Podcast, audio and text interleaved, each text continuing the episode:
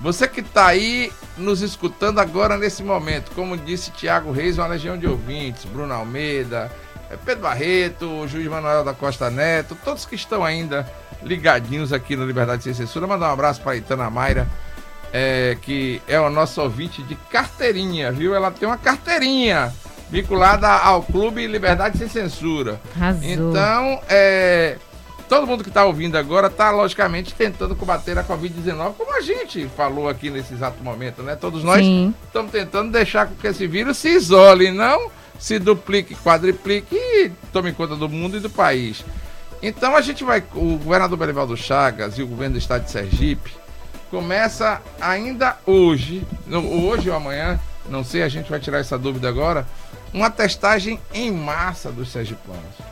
A ação vai ser coordenada pela Secretaria Estadual de Saúde, na figura de, da secretária Mércia Feitosa, né? Não errei não, foi certinho, né? E vão testar várias pessoas aqui no estado de Sergipe. Para falar sobre esse assunto, nada melhor que o diretor de comunicação da Secretaria de Estado da Saúde, Eduardo Andrade. Eduardo Andrade. Aqui um cumprimento desse momento. Boa tarde, Eduardo.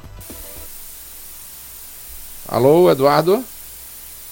Bom, parece que a gente teve algum problema aqui na comunicação. Vamos tentar retomar o contato com o Eduardo, até porque é extremamente interessante essa entrevista, Laís. A gente precisa, é, segundo meu pai, era esmiuçar.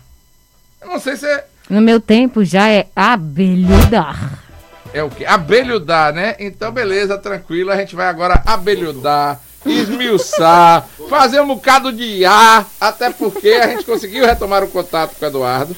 E vamos agora cumprimentar Eduardo e dizer claramente que é uma entrevista que a gente pede a todos que estão ligados agora na, na Liberdade FM que possam, inclusive, até gravar para saber como vai ser essa questão da testagem em massa aqui no estado de Sergipe. Boa tarde, Eduardo. tarde a todos ouvintes, satisfação falar com vocês, trazer as informações aí da saúde. Nós estamos, como você pontuou aí na sua fala, nós estamos com uma testagem iniciada no município de Bias Barreto ontem e um cronograma nesses 10 municípios sergipanos que tem, de acordo com o cenário epidemiológico, né, que é, de acordo com os boletins trazem esse cenário epidemiológico, nós temos verificado que são os municípios com maior incidência de casos. Então é necessário esse mapeamento nesses municípios, né, para que a gente possa diagnosticar precocemente também, mas entendendo que não apenas a testagem é importante nesse momento, né, não apenas testar, mas é importante saber e tomarmos uma atitude diante com o resultado dessa testagem. Essa testagem vai possibilitar, por exemplo, que as prefeituras, gestores municipais e o governo do estado tomem medidas né, necessárias nesse momento em locais específicos, no caso, nesses 10 municípios. Você, logicamente, está acompanhando. Ontem foi Tubias Barreto. E quais são os próximos municípios e as datas que vão acontecer os testes em, em larga escala aqui no estado, Eduardo? É, pois é, nós estamos realizando essa testagem nos municípios. Ele temos um calendário que começa hoje, né? Começa o, quer dizer, perdão, começou ontem nos municípios, no município de Tubias Barreto, e a gente segue aí no cronograma. Eu vou poder relatar para vocês, ele vai até 5 de julho, teve uma alteração inicial do município de Estância, mas já tem atualização para trazer para vocês. Então, começamos em Tubias Barreto, a gente tem dia 17 de junho no município de Simão Dias, no dia 18 em Itabaiana, no dia 21 em Socorro, já no dia 22 de junho, acontece na Barra dos Coqueiros, no dia 23 em Laranjeiras, já no dia 28 São Cristóvão, dia 30 Nossa Senhora da Glória, no dia 1 em Lagarto e no dia 5 de julho Estância. Estância que tinha uma data anteriormente, estava agendado para dia 29 de junho, então foi houve essa mudança e vai para dia 5 de julho agora, é o último município a ser testado dentro desse cronograma de testagem em grande escala. Logicamente, Eduardo, que depois do, da testagem em larga escala, você vai, a Secretaria de Saúde vai ter um retrato da questão da pandemia nesses municípios e também em todo o estado, porque você, pelo que você me falou, grande parte dos municípios são os maiores municípios sergipanos e que tem realmente a maior incidência da Covid-19, né? A gente consegue perceber as informações que chegam até nós, fala exatamente sobre isso. Mas depois de depois dos testes e depois dos resultados, estes resultados vão servir aí para o pessoal que está na linha de frente, o pessoal da Universidade Federal, para que possa mapear o Estado com relação à Covid-19, Eduardo? Perfeito. É com o resultado desses testes que vão ser realizados, lembrando que são testes que saem em 30 minutos, né? no máximo em 30 minutos, esse resultado de cada pessoa, de cada cidadão que for submeter a esse teste, tão importante nesse momento. Então, com esses, esses testes sendo realizados ao final dessa testagem em grande escala, ela será apresentada na reunião do comitê técnico-científico, que foi quem deliberou a necessidade e que tem aí o comandante maior, o chefe maior, o governador Belivaldo Chagas. Então, foi deliberado nesse comitê a testagem nesses municípios, uma orientação para que se diagnostique como é que está, ter um diagnóstico da situação nessa região e aí as medidas possam ser tomadas, medidas talvez específicas com, com perfil de cada município. Se a população mais jovem, se uma população que é testada e está mais isolada, se mantém isolada, ou uma, ou uma população que se mantém aglomerando naquele município. Então, essa testagem é tão importante nesse momento e que nesse momento que a gente tem novas variantes, né, circulando aí pelo país, nós temos uma variante indiana, que ainda não chegou ao estado de Sergipe, há um caso suspeito apenas, mas ainda não comprovado, a gente aguarda aí amostras do, que foram enviadas para Fiocruz, mas são variantes que estão circulando nos estados e que a gente precisa saber que variante circula aqui, predomina no estado de Sergipe, para que medidas sejam tomadas. Então, essas medidas administrativas sejam tomadas também. Não só medidas no âmbito da saúde, mas medidas que eu me refiro a decretos, né, ou toque de recolher, ou restrições. É essa testagem que vai dar esse norte nesse momento. O caso da Sergipana que veio de Londres, então, e que testou positivo para a Covid, e muita gente desconfia que possa ser a variante indiana, ainda está em estudos. Não tem ainda nenhum tipo de resultado com relação ao exame dela, mas ela está sendo logicamente monitorada, né? Perfeito, ela é, segue monitorada, então pela vigilância do Estado e também pela vigilância do município, e também uma amostra foi enviada para a Fiocruz. Hoje mesmo eu busquei informações para ver se já tínhamos esse resultado, mas a Fiocruz ainda não trouxe esse resultado dessa amostra, né, que há confirmação ou não desse caso de ano. É, tomara e me permita dizer que fé em Deus não vai ser esse caso, não é uma, essa variante tão, tão forte que chega aqui o Estado de Sergipe, e eu espero que seja um, um, um teste, né, uma situação descartada, uma possibilidade descartada nesse momento. Mas vamos aguardar o resultado aí da Fiocruz. Agora vamos falar de coisa boa, vamos falar de vacina, né? Como é que está aí? O governador come... ultimou os detalhes da compra da vacina Sputnik 5. É, v, desculpe, Sputnik V. Quando é que o estado de Sergipe tem previsão para a chegada dessas vacinas? Há uma sinalização, então, que houve durante uma reunião dos governadores, o governador participou, a secretária Médica Feitosa, secretária de Saúde, né? Então houve então uma sinalização para a possibilidade dessas vacinas da Sputnik chegarem a Sergipe agora em julho, né, no início de julho. Mas é uma previsão, né? A gente precisa aguardar então as tratativas finais para a gente, é, com o imunizante, e só o sergipano é que a gente passa a contar. Assim como também com, eu me refiro isso porque a gente, quando o Ministério da Saúde também sinaliza um envio de remessas da AstraZeneca, da Pfizer, né? É quando a gente tem o imunizante no solo que a gente começa a tratar as estratégias né, dessa cobertura vacinal na população. Já que você falou de chegada de novas vacinas, tem algum tipo de cronograma? Até porque o Plano Nacional de Imunização, apesar ainda de um pouco lento, tem começado a remeter vacinas quase que diariamente para os estados. Sergipe tem alguma previsão para receber novas vacinas, novos lotes de vacina, Eduardo? Olha, vou trazer uma preocupação nossa. É, a gente vem, o Ministério da Saúde vem enviando, como você bem disse, regularmente, ou seja, toda semana, vacinas, seja da Pfizer, da AstraZeneca, em dias diferentes, né, mas tem enviado semanalmente, e a gente às segundas ou aos sábados, dependendo de quando chega essa, essas vacinas, esses imunizantes, a gente distribui então para os municípios. Mas essa semana, hoje nós estamos na quarta-feira, e até o momento nós não recebemos nenhuma informação do Ministério da Saúde sobre o envio de nenhuma vacina. Há uma sinalização nacionalmente, mas oficializada ao Estado de Sergipe até o momento não chegou nenhum comunicado. Mas isso também já aconteceu em outras situações do Ministério avisar, por exemplo, numa quinta-feira, de que vão ao aeroporto que daqui a duas horas chega uma vacina. Também já aconteceu essa situação, como também é, na sexta-feira avisando, avisam à noite e no outro dia de manhã vão ao aeroporto, vão buscar a vacina.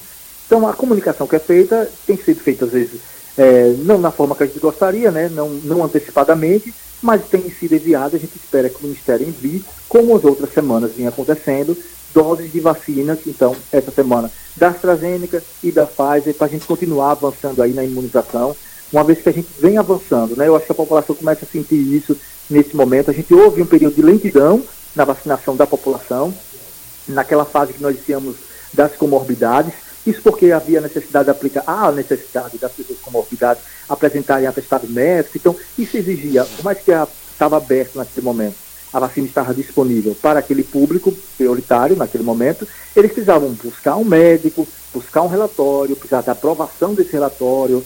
Né? Então, isso ocorreu uma lentidão. E agora, passando essa fase, ou já finalizando essa fase das comorbidades, a população de geral dos 18 a 59 anos, vem avançando muitos municípios isso com agilidade. Então vamos esperar que essas vacinas cheguem essa semana, né, que o Ministério sinalize, deve estar sinalizando hoje para amanhã esse envio de remessa, para que a gente continue avançando aí na imunização da população. Alguns estados estão criando ações específicas para incentivar a população a ir tomar a segunda dose da vacina. Sergipe tem previsão de alguma ação deste tipo, Eduardo? Olha, a gente vem pactuando com os municípios a necessidade desses. Isso é toda sexta-feira há uma reunião da secretária Messa Feitosa com os secretários municipais de saúde. E há essa, a pactuação de vários sentidos em, em, torno, por exemplo, da vacinação.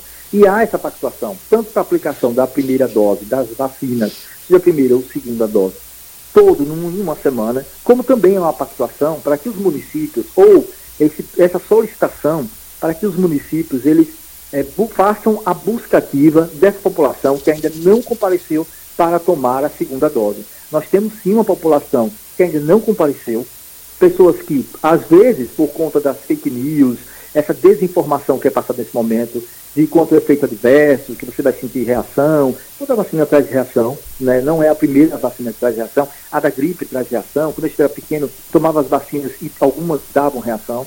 Então, por conta dessas, dessas desinformações desse momento, a população, não, algumas pessoas não têm comparecido para tomar a segunda dose.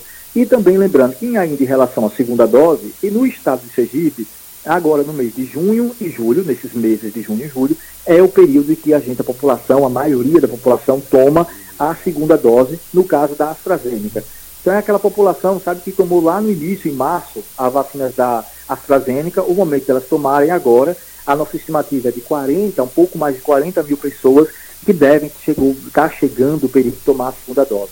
Alguns já chegou o período, então outros vão até julho, chega o momento dessa segunda dose. Portanto, também que os municípios reforcem sua comunicação, né, para que essas pessoas compareçam, verifiquem no cartão de vacinação se chegou o momento de tomar essa segunda dose ou se já está próximo, para buscar informações numa unidade básica de saúde ou no seu município, como deve ser tomada a vacina, né, em que lugar tomar a vacina, e os municípios reforçam essa estratégia de busca. É carro de som, é propaganda, é comercial, é indo atrás dessa população que ainda não apareceu para tomar a segunda dose.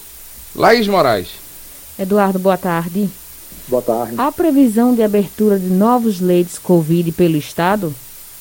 Perfeito. A Secretaria segue no esforço para abrir novos leitos de UTI, mas vem esbarrando nos recursos humanos. Recursos humanos que me refiro aos profissionais da saúde para atuarem na linha de frente. É, para abrir uma UTI é necessário uma equipe multidisciplinar, é um fisioterapeuta, enfermeiro, médico, então toda uma equipe é, que a gente, a secretaria, apesar de vir abrindo credenciamento, convocando esses profissionais, nem sempre a gente consegue atrair todos esses profissionais. Consegue para uma unidade ou outra, mas não tem conseguido. Isso às vezes acontece, Laís, de profissionais, a gente abre um credenciamento e tem, estou fazendo um relato que tem acontecido, tá? De, por exemplo, um credenciamento para trabalhar no leite de UTI em Glória. E esse profissional disse, ah, eu não para Glória, eu se inscreve, mas quando sabe que é para Glória, sabe, para Glória eu não queria, eu queria aqui em Aracaju, que eu moro. Aí, mano, mas a nossa necessidade é também Glória, né? Mas, ah, mas lá eu não quero, e desiste. Às vezes a gente consegue fazer uma troca, um que está aqui, consegue fazer esse remanejamento, mas nem sempre é assim. Então vem esbarrando em recursos humanos para abrir novos leitos do TI, mas a Secretaria segue nas tratativas para abrir, tentar abrir com a urgência que, a, que o cenário pede nesse momento, tanto que a secretária teve semana passada conversando no Hospital São José com a direção do Hospital São José para ver a possibilidade de contratualizar leitos de UTI lá.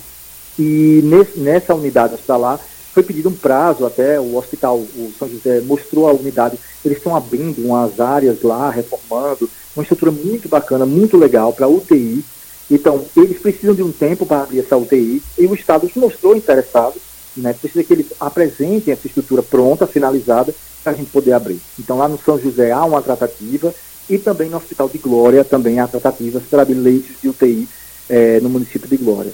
Já em Itabaianas foram 10 leitos abertos, a pretensão da secretaria era abrir leitos de UTI, não conseguiu por conta de, por exemplo, recursos humanos, e com a urgência que nós estamos tendo, número de casos muito alto, principalmente na região agreste, tanto que é um dos municípios que passa ali aquela região toda por testagem, a gente conseguiu abrir 10 leitos, mas com status de UTI, não são de UTI, mas com status. Lá é possível entubar, é, tem pontos de diálise para o paciente, hoje que é uma condição, muitos pacientes agravam e precisam né, fazer hemodiálise, então são leitos qualificados em Itabaiana.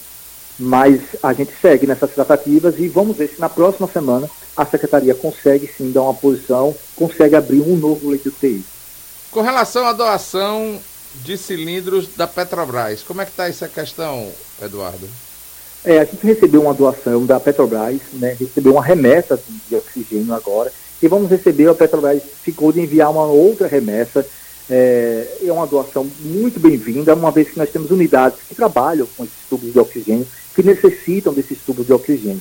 Mas eu quero pontuar isso, dizendo já trazendo uma preocupação, que quando a gente é, trouxe essa comunicação para a imprensa, já ficou preocupado que as pessoas, se isso nos liga um sinal de alerta quanto à questão do desabastecimento, a possibilidade. Não, não há.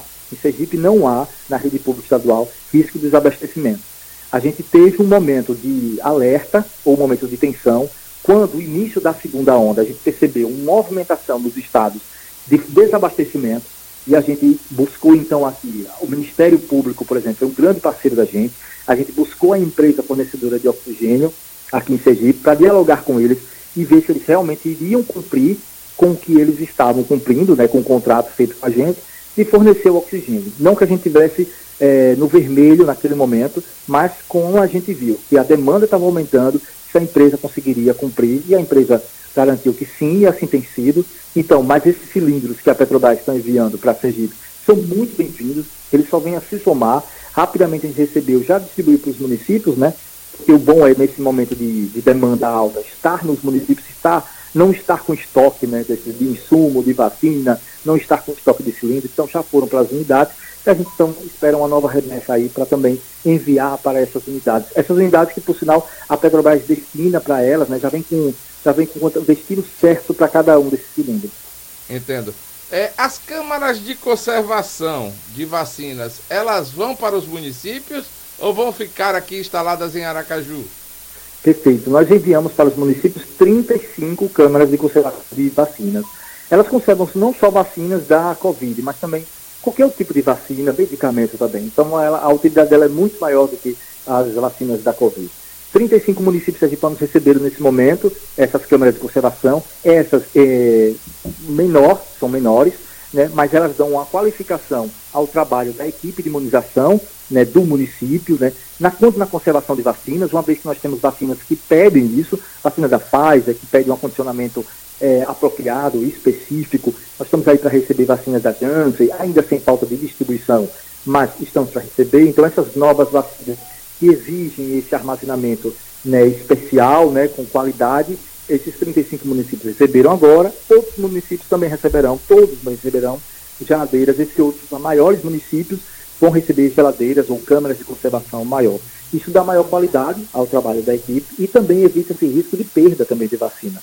As salas de vac... Tem, temos salas de vacinação em alguns municípios que elas funcionam em prédios, né? prédios antigos, então onde a rede de fiação, né? Então, esses riscos nós temos em geladeiras.